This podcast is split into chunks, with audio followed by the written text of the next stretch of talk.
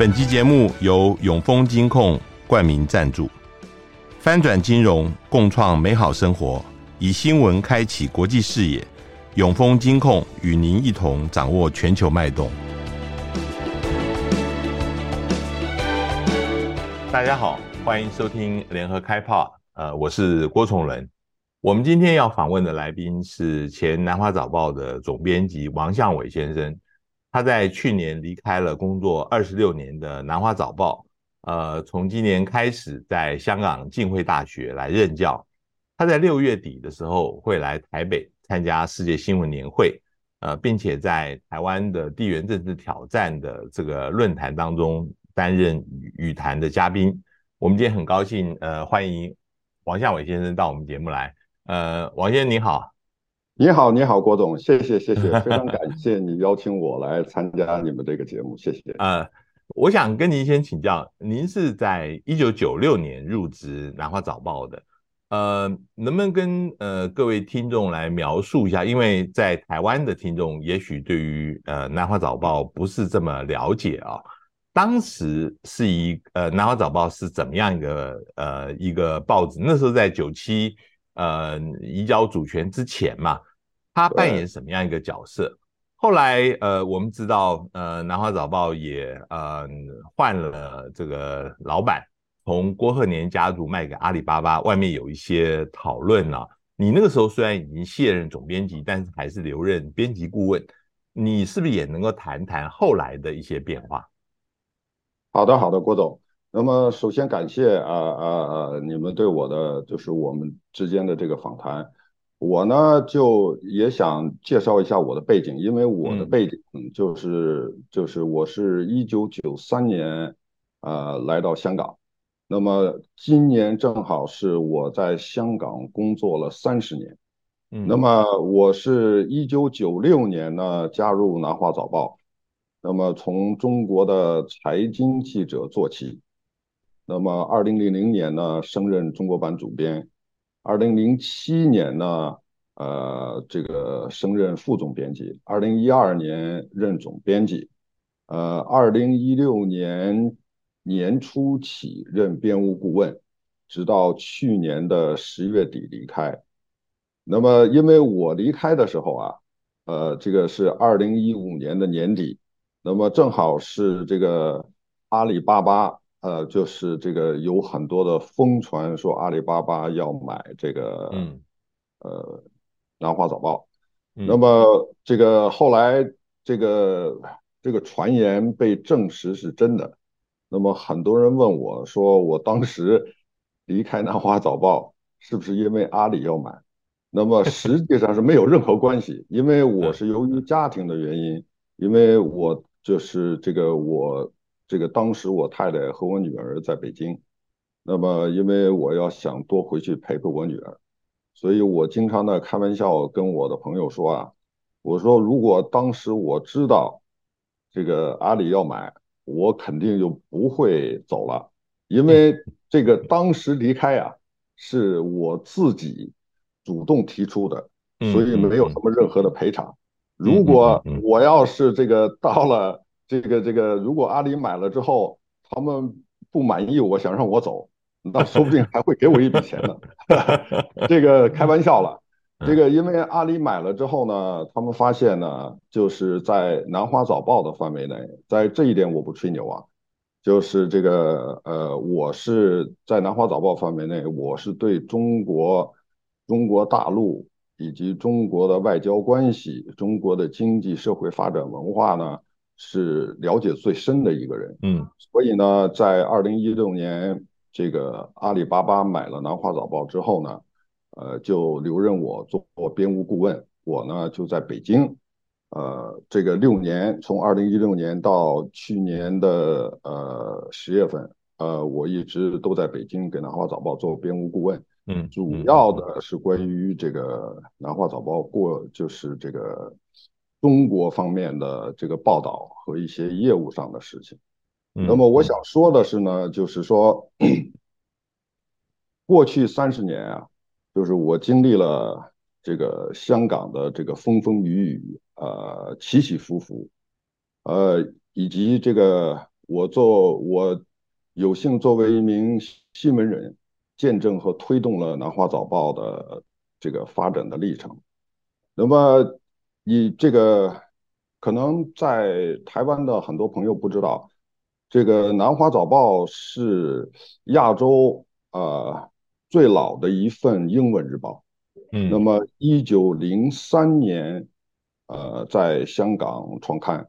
那么在呃，具体的年头和日子我记得不是特别清楚了，应该是在一九九三年，就是我刚到香港的时候。那么就是这个当时的《南华早报》的这个老板是默多克，呃，把《南华早报》卖给了就是郭鹤年郭老先生，就是马来西亚的这个华侨。那么这个。后来郭老先生在，呃，就像你刚才提到的，在二零一六年呢，又卖给了阿里巴巴。那么在这这个，因为在你刚才问的一个问题非常好，因为在九七年之前呢，就是在应该说在一九九三年之前，那么这个，呃，南华早报它的这个地位在，在在当时的。这个就是作为英国殖民地里面，它的地位是非常重要的，因为当时就是这个，呃，管理香港的这些英国人，他看不懂中文，那么他这个这个只能依靠《南华早报》这个英文，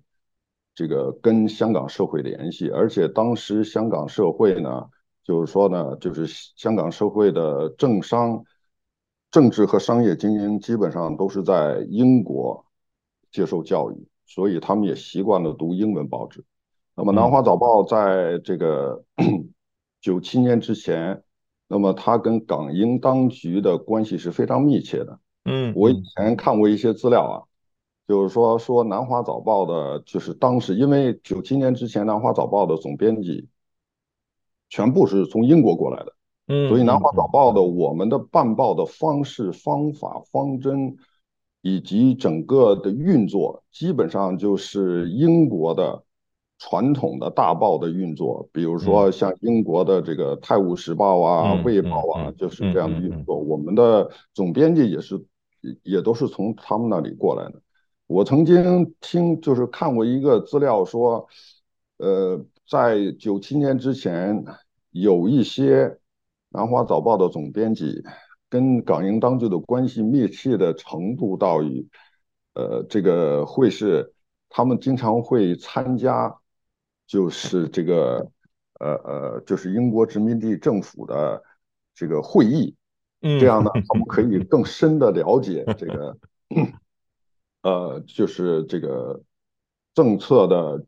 决定的过程。这样呢，能帮助《南华早报》更好的去为这个港英当局的政策去做解释。那么，就是我想说的是呢，就是九七以后，尤其阿里买了以后，那么就是就像你说的，外界有很多议论。嗯，但是呢，从我的角度来讲，因为我在我在《南华早报》工作了二十六年，而且呢，就是其中的二十年呢。是担任这个资深编辑的工作，从这个中国版主编到副总编辑到总编辑。其实呢，在过去二十年，我是这个这个在某些方面主导了《南华早报》的呃这个发展。那么我想说的是呢，就是我认为呢，《南华早报》的办报的宗旨和办报的方针理念是没有变的。那么就是什么呢？就是《南华早报》就是要向在香港和海外的读者，这个这个报道两岸三地的实时新闻和深度报道。那么这个这就决定了《南华早报》呢它的重要性，因为在过去的二三十年，那么两岸三地包括呃大陆、香港、台湾的这个经济发展。以这个以及它在国际上这个呃这个地缘政治中的作用，越来越大，所以呢，就引起了就是尤其是在海外的读者的这个高度的关注，所以它也决定了《南华早报》呢它的这个重要性。嗯，那么由于 这个最近几年，就是这个国际大环境发生变化，香港本身也发生了变化。那么尤其是这个就是港区国安法的实施。那么有很多人对《南华早报》和其他港媒的感知发生了变化。那么我在这里我想说的是，我过去二十六年一直在南早工作，因为《南华早报》我们就简称是南早。嗯嗯嗯嗯。其中二十年担任资深编辑工作。那么我想说的呢，就是南早本身的办报理念和方针是没有变的，因为南早过去和现在呢都是要。成为海外人士，特别是不懂国语的人士，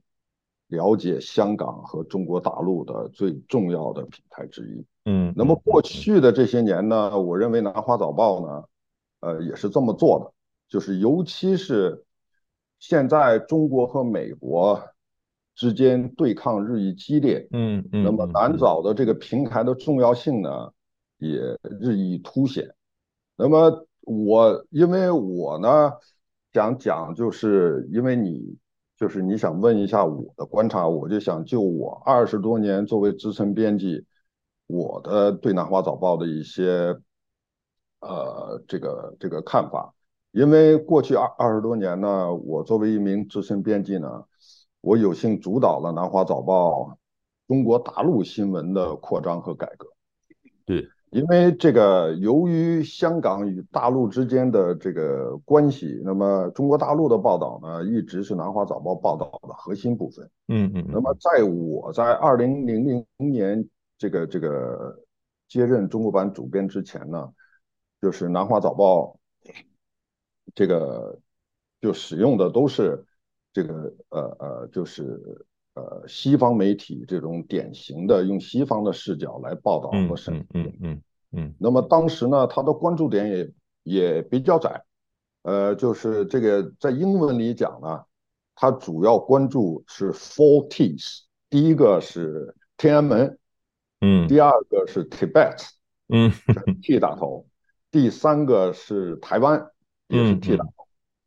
第四个是经贸，经贸就 trade。嗯，嗯那么我认为这四方面呢都非常重要，但是我认为呢关注点比较窄，所以呢我呢这个做了中国版的主编之后呢，二零零零年就我就主导扩大了南华早报的中国大陆的报道的深度和广度。那么最重要的呢就是说要推动南华早报呢有自己独特的声音和地位。因为就像我刚才说，南华早报就是我们这种，呃，这个新闻部的运作，呃，我们报纸的版面报道的方式、写作手法，呃，基本上都是这个英国的传统报纸的这种手法。嗯嗯。所以呢，我呢就积极的推动南华早报呢要有自己的独特的声音和地位，并不是说只是随着西方媒体怎么说我怎么说。那么这里面呢。就是我的，就是我我的这个立场就是这样，因为我认为呢，南华早报它的价值是什么？南华早报的价值是因为我们是以香港为基地，那么我们在中国大陆啊、有记者站，有很多非常能干的记者，那么我们希望呢，我们认为呢，就是我认为呢，南华早报的价值是在于呢。以这个内幕视角来报道中国，就是用英文来讲，就是作为一个 insider，嗯，不像很多的西方媒体，它是一个 outsider，从一个外部的角度来看中国。我们因为由于南华香港的特殊地位，以及南华早报过去一百多年报道中国的这个积淀，我认为呢，我们应该是作为一个 insider，那么我们去了解中国。那么，因为九七年以后，香港是呃成为中国大陆的一部分。那么我们了解中国，那么我们是中国的一部分。但是呢，同时由于一国两制，那么我们没有义务向北京汇报什么，我们也不属于就是中国大陆的这个官媒体系。嗯，那这就是说呢，我们可以以批判，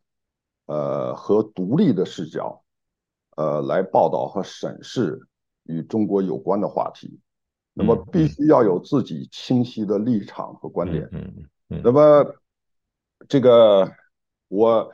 另外一点，我想就是我想说的，就是说南华早报呢是呃，就像我刚才讲，是亚洲最古老的媒体机构之一。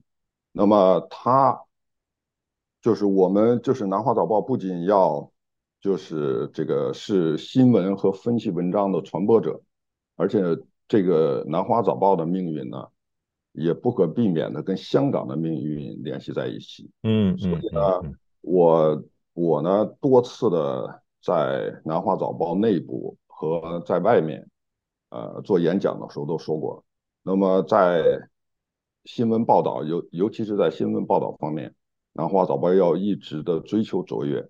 那么这个呢，不光是对香港至关重要，嗯，那么对中国和世界。也都是非常重要，因为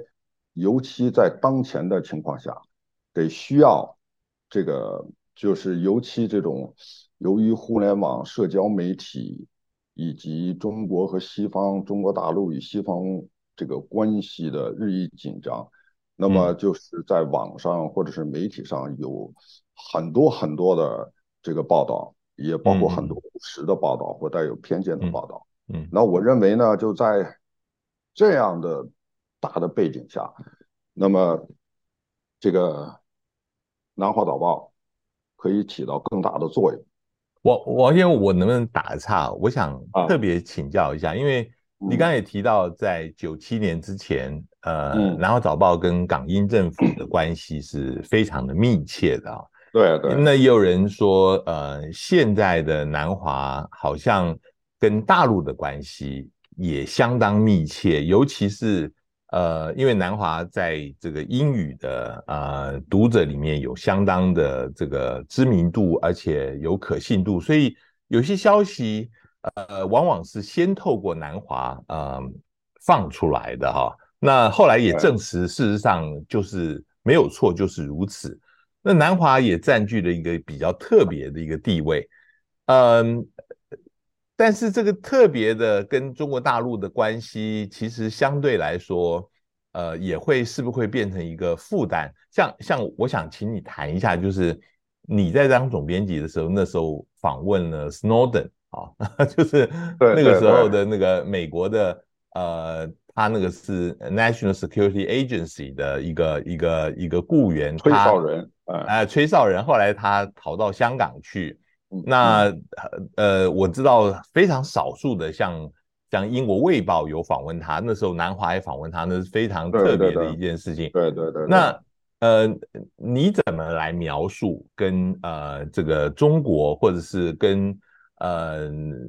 这样子特别的关系，会不会变成一个一个阻碍，还是变成增加你们的 credibility？对。这个郭总，你这个问得非常好，而且呢，我也想借这个机会澄清一下，因为你就是在过去的二十年，那么我主导了南华早报的中国大陆新闻方面的报道，所以呢，你问的这个问题问到我是最合适。那么在之前呢，也有很多问过我说，呃，因为。这个我的背景是因为我是这个这个这个在中国大陆出生长大，嗯嗯，然后呢，这个九一年去英国，九三年来香港，那么这个由于我本人大陆的背景，也有很多人问我是不是因为呃我跟中国大陆的这个官方很密切，所以拿到了一些独家新闻。这里呢，我就是我特别想利用你这个平台呢，也可以澄清一下，实际上是没有。我们跟南华早报跟这个呃呃呃呃中国大陆的这个关系，就跟我们跟就是我在做总编辑的时候，跟这个香港政府的关系，以及跟呃这个美国驻香港总领事。英国驻香港香港总领事的关系是一样的，因为我们作为一个这个以报道这个大中华为主的这个平台，那我们一定要跟各种各样的消息源保持一个密切的联系。嗯嗯，而且就是说，呃，比如说在过去的二十年，在我的主导下，其实有很多文章，尤其中国政治上的文章，呃，就是一些独家新闻都是我写的。那么就有很多人认为是不是有人故意的把料透给我？这个不是的，这里面主要是因为就是说，第一呢，就是因为《南华早报》呢，就像我刚才讲，过去的这个一百二十年，就是。这个根植于啊呃香港，过去一直都是以报道大中华为主，所以我们在呃香港、中国大陆以及海外有很强的公信力。嗯嗯。第二呢，就是由于我们呢，我们这个很早在九十年代、八十年代就在大陆派有记者，所以我们在大陆呢也有有非常好的这个关系网。那么这个呢，主要是由于这个我们在中国大陆和香港的写中国版记者同事的努力，所以我们呢就拿到了很多独家的消息。这也就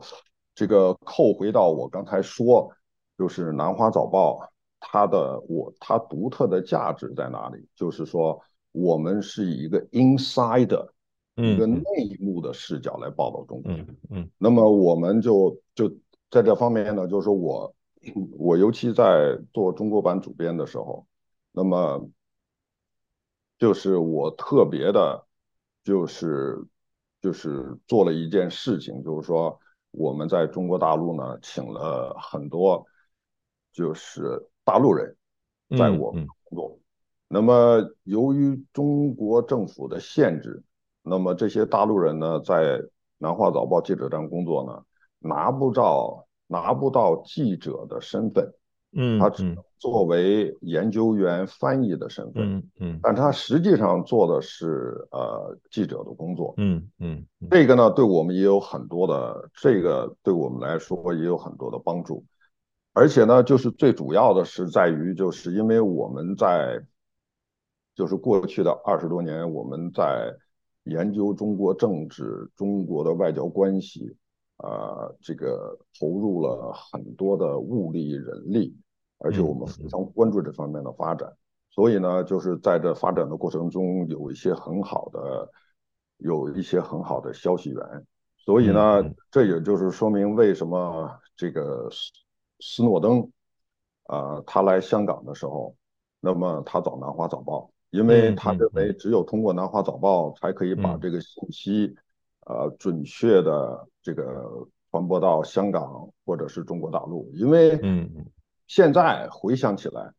其实他来香港，就我现在猜啊，他来香港是希望他能得到中国大陆的保护，但是在那个时候呢，嗯，这个中国大陆呃，因为还不强，所以呢，他不敢嘛，中国大陆不敢嘛。所以呢，斯诺登就最后不得已就跑到了俄罗斯。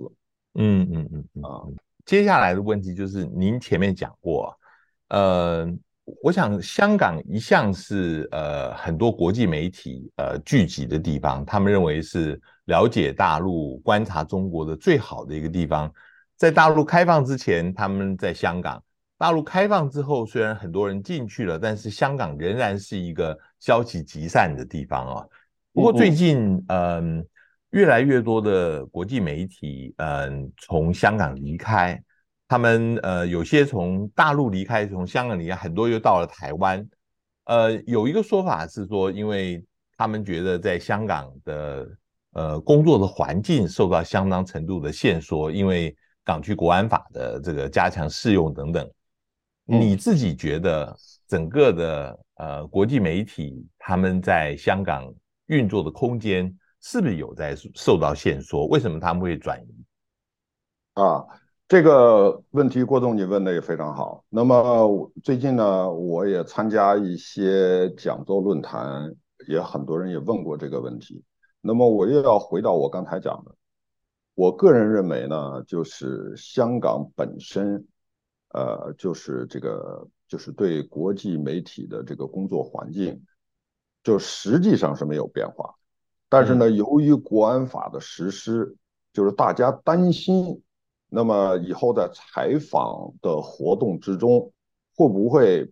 这个触及到国安法？其实呢，我认为呢是这种感知认知，就是英文讲 perception，嗯嗯，它发生了变化。但实际上呢，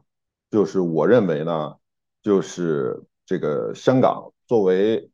这个。中国的这个防火墙之外的一个特别行政区，就是这个 Great Firewall 之外的一个唯一的一个特别行政区啊，你也可以算上这个澳门。那么你就说这个这个作为中国的这个防火墙之外的一个特别行政区，我认为呢，香港过去、现在、将来还是做就是跟中国这个报道有关的这个最佳地点。就是当然了，就是我在这个国际媒体有很多朋友，我也意识到，就是现在很多媒体呢，就是由于国安法的实施，就是让他们感觉这个采访空间受限，所以就是有些转到了韩国，更多的是转到了在台北，因为在过去的这几个月，呃。曾经有一个丹麦的，呃，一家报纸的记者和一个巴西最大的一个报纸的记者采访我，然后呢，他们两个人都跟我说，他们现在是在台北。这个这个，呃，的确呢，就是这个在港区国安法实施以来呢，那么香港的新闻和言论自由呢是。这个备受关注，就是但是呢，就是我也注意到，就是北京和这个港府的官员呢，也在反复强调，就是港区国安法针对的是危害国家安全的犯罪罪行，正常的新闻只要准确，以事实为依据，呃，fact，呃，就是这个 factually，呃，fact-based，就可以照常的进行，无需忧虑。嗯，所以呢，在这方面呢，就是这个到底国安法会这个对新闻媒体，呃呃呃产生多大的影响？呃，因为还要就是还要继续看。嗯，那么我呢，我就是我想指出的是呢，就是我也非常这个高兴的注意到，就是。南华早报，因为我对南华早报是比较关注的，和香港其他媒体。那么到目前为止，那么南华早报及他的及其他的这些香港的媒体，依然每天那么都在刊发针对北京的这个批评性报道。嗯，呃，而且也没有也没有被追究或者惹什么麻烦。我给你举个例子，比如说。这个今天是星期三，星期一的时候，我在南华早报啊、呃，这个出了一个专栏，因为我以前我过去的二十多年，我是每星期在南华早报写一个专栏，嗯，那么从今年一月份开始，因为我在呃香港大学，就是在香港的浸会大学教书。嗯所以没有时间了，所以改成了一个月一次。那么我这个星期一出版的这个专栏，就在这个香港以及在中国大陆在海外引起很多的关注，就是因为我批评中国政府滥用所谓的边控，因为现在边控已经成为海外商人这个就是比较担心的一个问题，因为中国的很多地方滥用边控，很多人。就是由于商业上的商业上的纠纷，那么这个被阻止离开大陆，那么这个对很多商人来讲，这是不可以接受的。那么因为你出现了商业的纠纷，那么你要通过法律、通过法律程序、法庭来解决，你不能说把这个人扣到大陆，呃，这个这个就是违反他们的人权。而且也也违反国际法，嗯，就是总的来讲呢，我认为这个现在还是一个就是如何的，呃，这个这个如何适应国安法的过程，因为嗯嗯，这个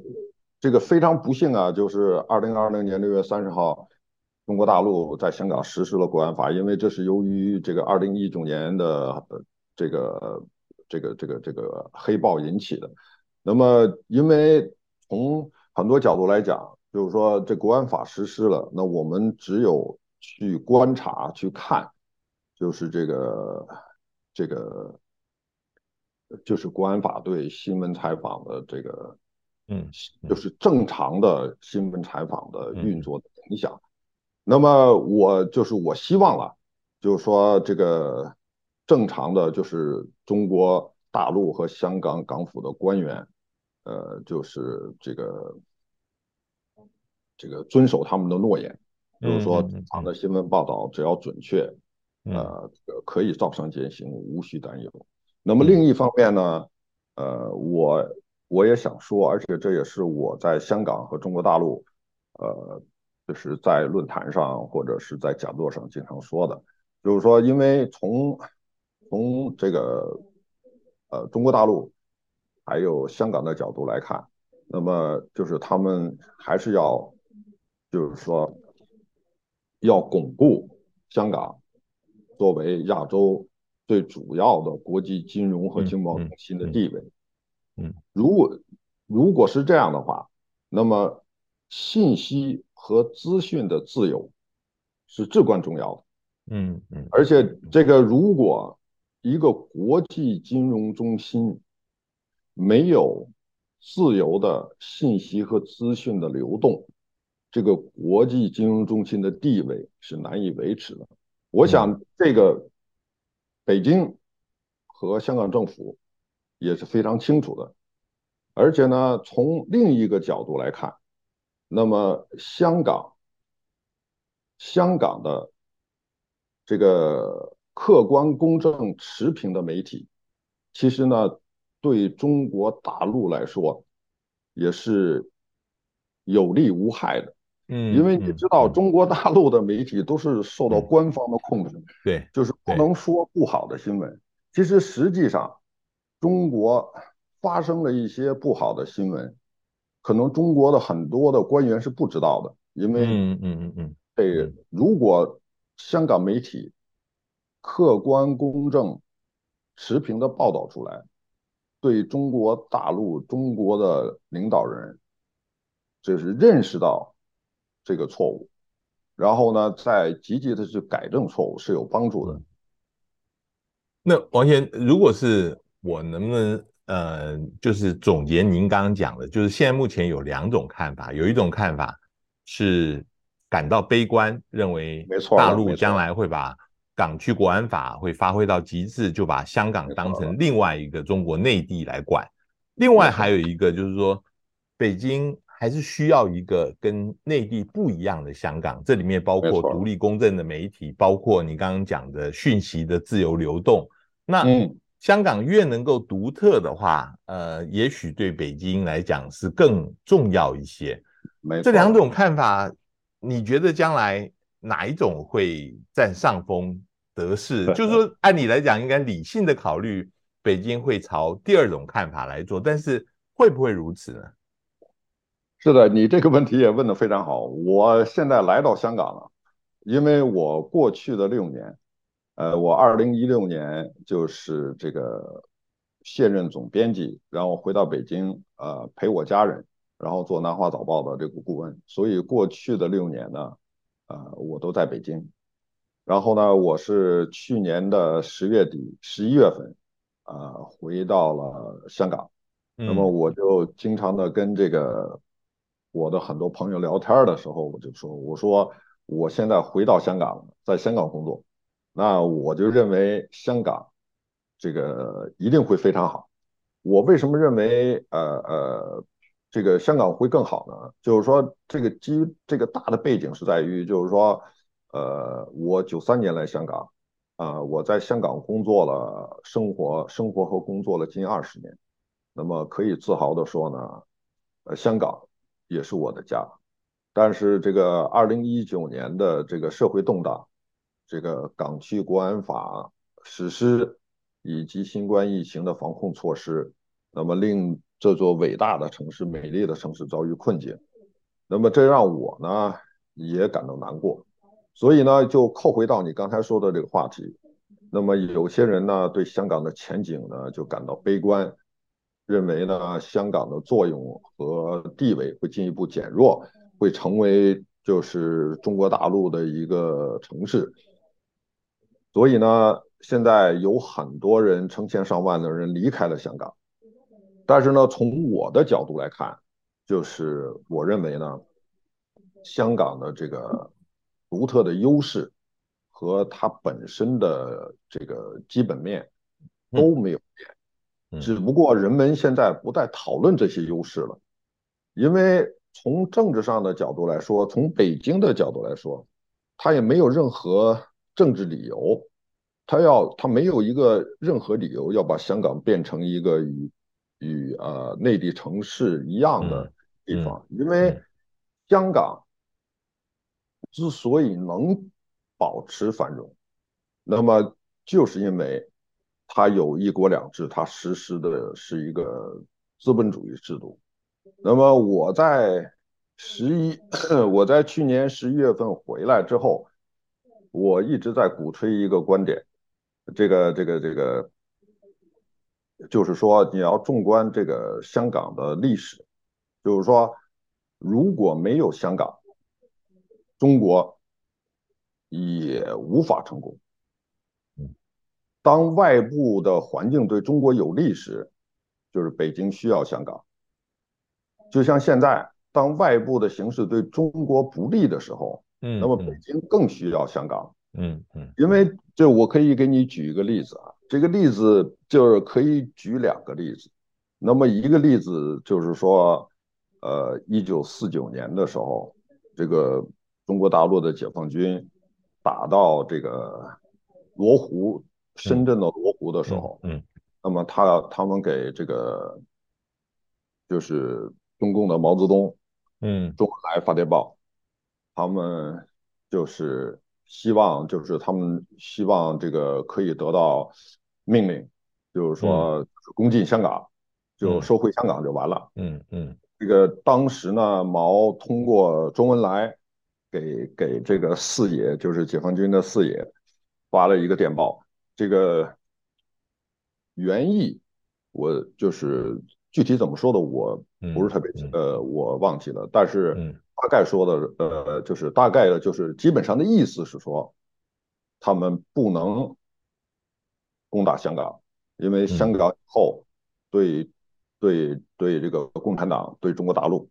呃，会另有所用，会有别的用途。嗯嗯。嗯结果这个用途呢，在五零年、五一年就就凸显出来了。为什么？因为五零年开始。韩战开始，嗯，然后呢，因为韩战的那个时候是这个朝鲜和大陆的中国人民志愿军面对的是联合国军，就是当然是以美以美国为首了，但是呢，当时他们在朝鲜作战的时候是以这个中国人民解放军的对手是联合国军，所以呢，联合国当时呢。就对中国大陆采取了前所未有的封锁。这个，但是呢，因为香港作为英国的殖民地，只就是说，只有香港作为英国的殖民地跟中国大陆是相通的。那么，就是当时这个是有很多公开的报道的，当时中国的军队。和需要的药品，还有各种各样的物资，其实都是通过香港运到中国大陆的。如果没有香港，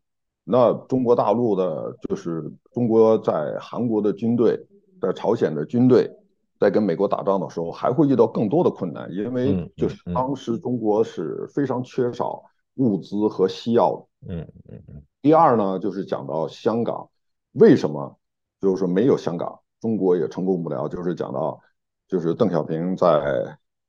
七十年代末开始实施改革开放的时候，那么中国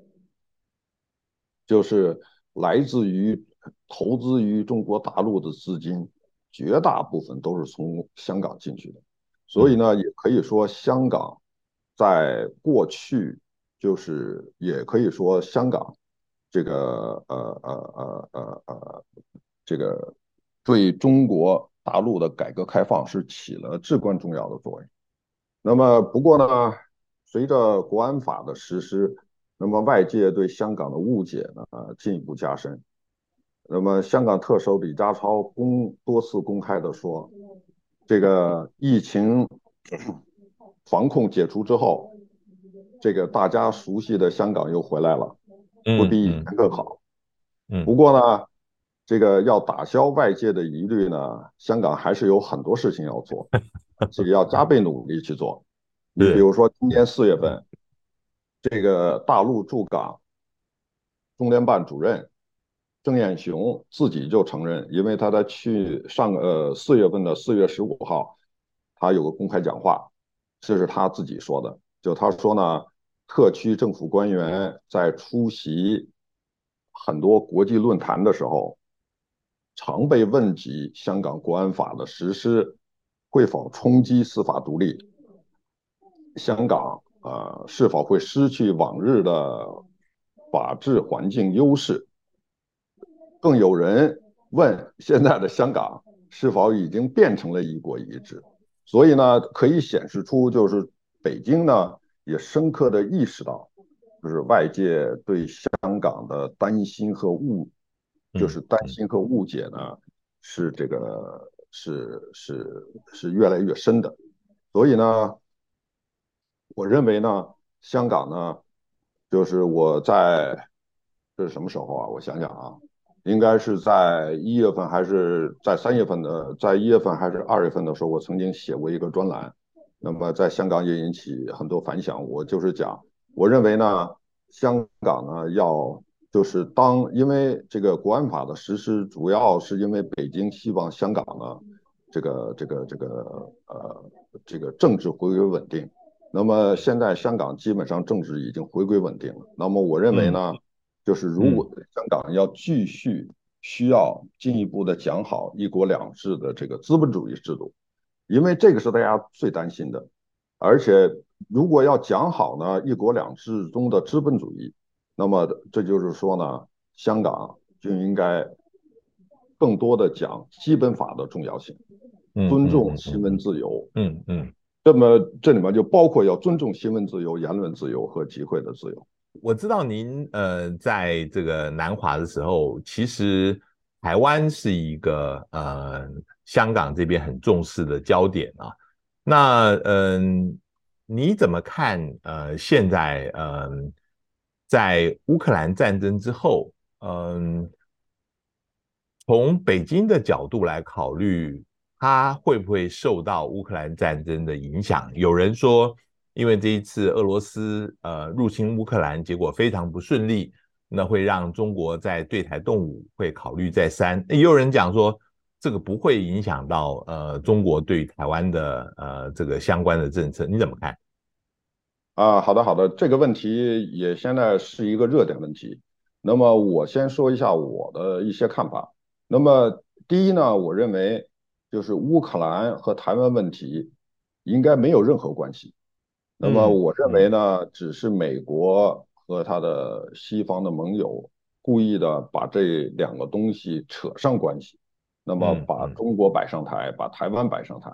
那么他们一直在说呢，中国大陆可能要对台湾动武。那么我个人的认为啊，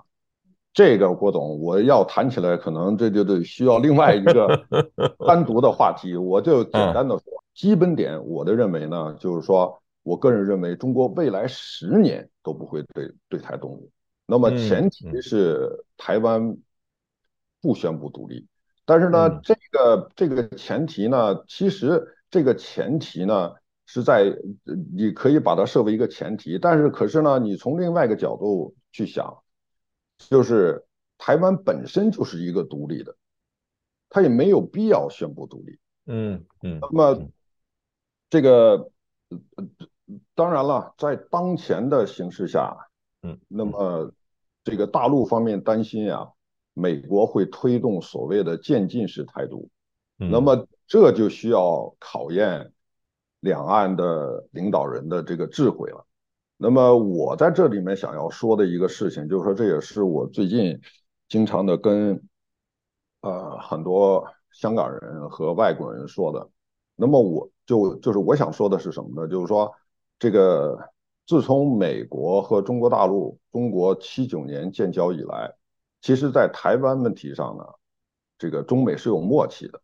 那么美国承认北京是合法政府，美国保证不与台湾有官方往来。但是呢，美国根据《台湾关系法》可以向台湾出售武器。每次美国出售武器的时候，中国大陆就抗议啊，发表口头抗议。嗯，但只是抗议抗议就完了，因为双方在这是呃上面是有默契的。那么就是不把台湾作为一个热点。那么虽然双方见面的时候就是都要提台湾问题，但实际上在过去的这么多年，台湾。就是说，表面上是一个最重要的话题，但是实际上，就是我个人认为啊，在这一点我们可以讨论。我认为，就是北京和华盛顿是有默契的，但是呢，这种默契呢，在特朗普时期呢被打破了。那么美国开始呢打台湾牌，到了拜登政府呢，他们又继续和升级这个做法。那么俄罗斯入侵乌克兰。以及，呃，中国领导人和俄罗斯领导人，中国领导人和俄罗斯领导人这种更加紧密的联系，呃，让外界加深了就是这个所谓大陆武统的担心。嗯嗯。那么这就说明什么呢？就是说，实际上是在二零一八年以前，虽然中美见面每次都重申台湾问题，但是实际上呢，它不是一个问题。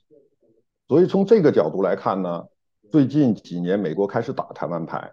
那么中美呢，中国和美国就台湾问题开始互相试探对方的底线。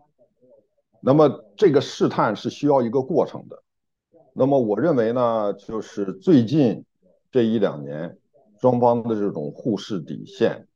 那么就是包括就是前两天传出的中国的驱逐舰。这个这个这个这个冲向美国的这个军舰，这我认为这都是这个大家互视底线的一个过程。我想呢，就是说这个过程呢也差不多了，因为双方呢应该知道非常清楚，呃，这个应该做什么，不应该做什么。所以呢，我不排除就是说今年底或者今年晚些时候，呃。中国领导人习近平和美国总统拜登，呃，假如在美国在在这个 APEC 会议上见面的时候，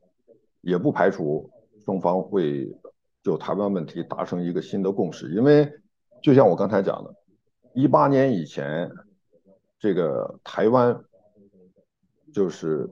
双方都重申台湾问题，但实际上它不是一个，就是这个中美之间。就是说，实际上它它不是一个阻碍中美之间交流的主要问题，只是最近几年，所以这个双方之间的这种互视底线，这个过程一定要发生的。嗯嗯嗯。啊，今天非常谢谢呃王先接受我们的访谈，呃也非常欢迎您六月底的时候来台湾，有更多人能够听到您的呃想法跟高见，谢谢。好好，谢谢郭总。谢谢谢谢，好，谢谢，也谢谢各位听众的收听，我们下次见。上网搜寻 VIP 大 U 点 .com，到联合报数位版看更多精彩的报道。